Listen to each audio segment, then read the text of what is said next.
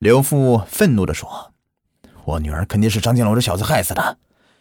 孩子失踪以后啊，我们多次上门去找张金龙算账，他开始说不知情，没见过人，后来又说刘巧霞去石家庄打工去了，还说几个工厂的名字。我们立即赶到石家庄找人，一无所获。等回到磁县的时候，张金龙已经跑到外地躲了起来。你们说他是不是做了心虚啊？干嘛乱说还乱跑啊？”这只是其中一个疑点，还有更大的疑点。刘父说：“张金龙和我家巧霞是初中同学，两人从初一就谈恋爱了。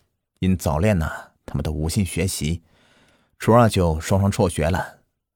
我们家的光景不好，女儿十七啊，就开着去安全帽厂打工去了。张金龙家呢，相对富裕一些，他一个哥哥在外国打工。”一个哥哥大学毕业，分配到那个国家机关了。他是小儿子，家里一向很宠他。他到现在也没有正式工作，在家里面是游手好闲的。我一直不喜欢张金龙的，他这人呢，做事吊儿郎当的，胆子又小，村里女人呢都敢抽他。我反复对女儿说：“这种男人不能找。”他就是不听啊。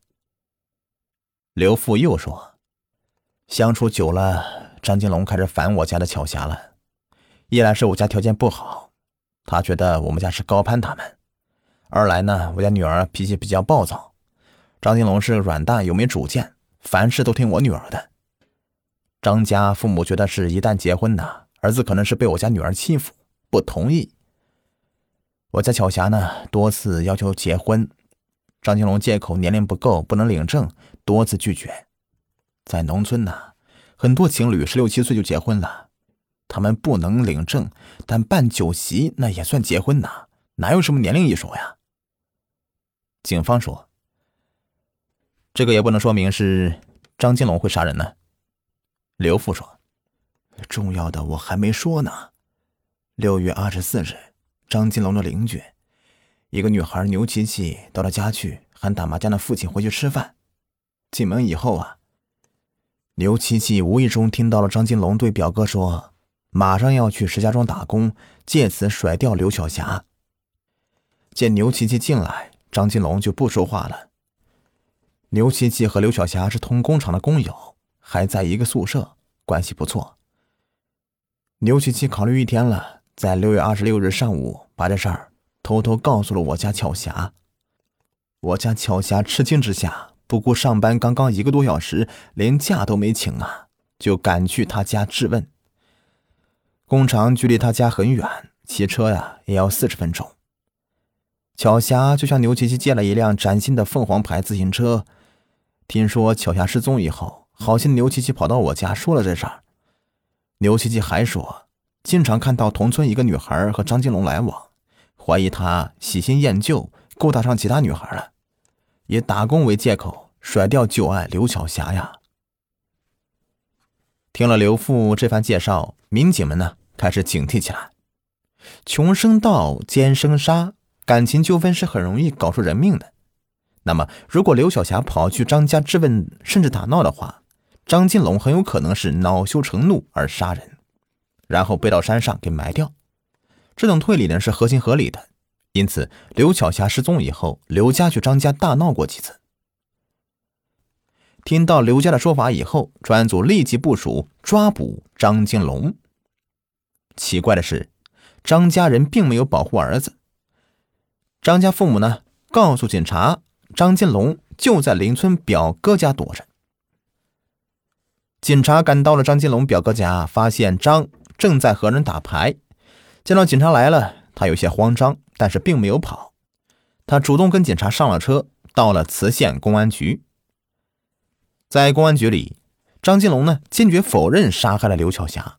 哎呀，天大的冤枉呢！我和他谈了这么多年了，很有感情的，哪里忍心杀他呀？我杀谁也不会杀他呀！警方说，有人反映你认识了新的女孩，要和刘巧霞分手，有没有这事儿？张金龙愣了一会儿，呃。这的确有啊，刘晓霞呢？这人太小气，太霸道。我做什么事儿，她都盯着；抽什么烟呢，她她都管我。我这人呢，是蔫儿，也不是没有脾气。时间长了就受不了了，不想和她谈了，想和同村一个女孩谈。这女孩脾气好得多啊，我怕巧霞接受不了，就一直拖着没开口。后来呢，我干脆想去石家庄打工躲一躲，还没来得及去呢，就出了这事儿。警方说：“你胡说，哪里有这么小的事儿？”刘晓霞发现你要抛弃她，赶来质问你，当天就失踪了。二十天以后，发现刘晓霞被杀了，就是那天被人害的。你要是我，能相信你是无辜的吗？张金龙说：“这，我真的没有杀人呐！我可以对天发誓，我杀了人，全家不得好死。”警方说：“你发誓有什么用啊？来这里的犯人有几个承认自己杀人的？我现在问你。”你说当天没有见到刘晓霞，后来怎么对刘家父母说他去石家庄打工了？后来自己又躲起来了，是不是心里有鬼啊？张金龙说：“嗯嗯，那是我实在没有办法了。巧霞她爸妈带着人到我家大闹，把我家那个锅灶都给砸了，让我叫人。我只能说胡说，他去石家庄了，暂时把他们支开，然后去表哥家躲一躲。我真没有杀人呐。”哎，对了，我看电视剧说有什么作案时间，我没有作案时间呢。当天都在邻村表哥家打麻将呢，一屋子有七八号人，你们可以去查查呀。对于这样的大案呢，有着上级亲县督办的案件是很容易成为冤案的。即便张金龙并没有这样的高度嫌疑，进去几顿拳脚也能让你屈打成招。别说现在是高度怀疑你是歹徒了，就算明知道你不是，也可以为上面有个交代。抓你去顶罪，张金龙从各方面来说都有杀害女友的嫌疑，也有作案动机。如果抓他顶罪，怕是没有人会质疑。专案组的民警们却总觉得事有蹊跷。他们和犯罪分子打了一辈子交道，什么坏人都看过。张金龙这个年仅十八岁，看起来老实木讷，甚至可以说是懦弱，完全没有杀人犯的气质。从背景调查，张金龙是村里著名的软蛋，从不敢和人争执，也绝对没有前科。自然，蔫人不代表不会杀人，但可能性终究是比较小的。于是呢，专案组派出民警火速的去邻村，确定张金龙的有没有作案时间。通过多组的调查走访。张金龙在案发当天睡到上午十点多，然后和几个朋友去邻村找表哥打麻将，直到傍晚才回家。期间他根本就没有离开过表哥家。打牌的和旁观围观的有七八个人，都可以证明。根据刘晓霞九点多离开工厂，最迟应该十点半就赶到了张金龙家，但是张金龙还在睡觉，并没有起床。张金龙的嫂子和其他村民也证明。当天没有人看到刘巧霞来过张村，更别说去找张金龙了。铁证如此，张金龙没有作案时间，看来凶手并不是他。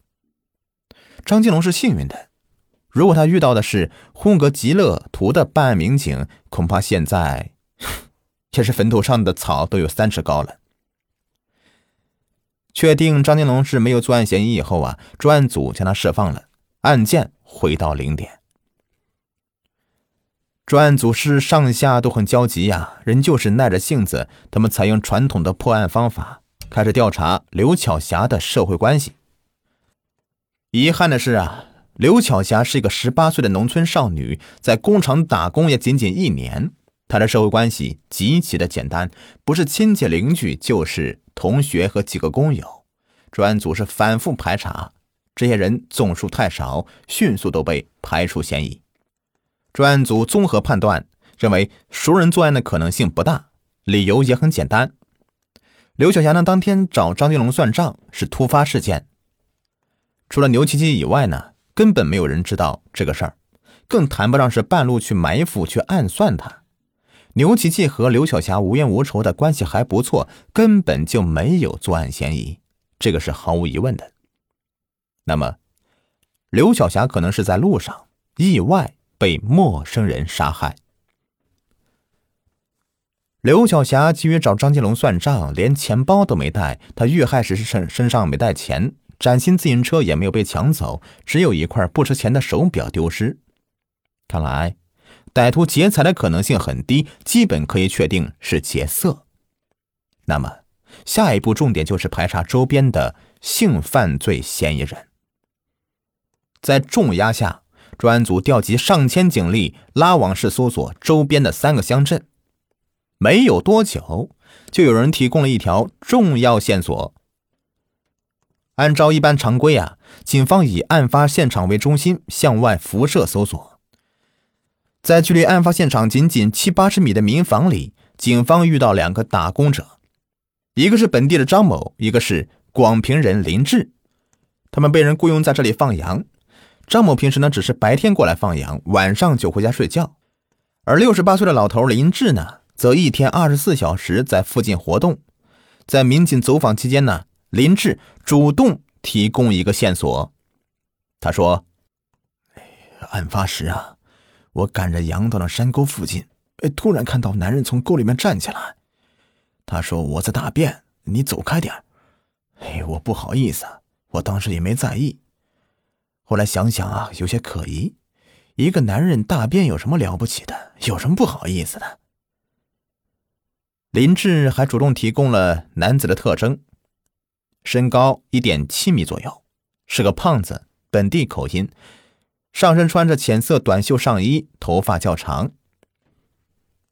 警方的画像师呢，根据他的描述画出了模拟画像。目前看来，这是最具有价值的线索。本集已播完，下集更加精彩。